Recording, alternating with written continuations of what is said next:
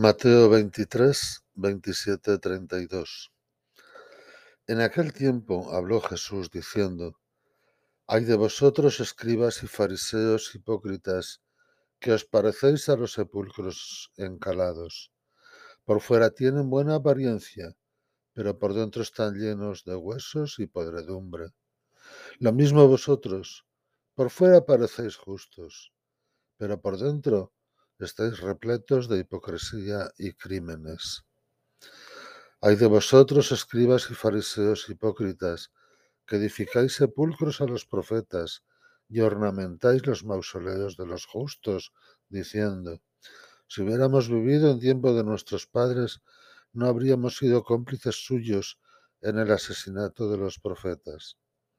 Con esto atestiguáis en contra vuestra que sois hijos de los que asesinaron a los profetas.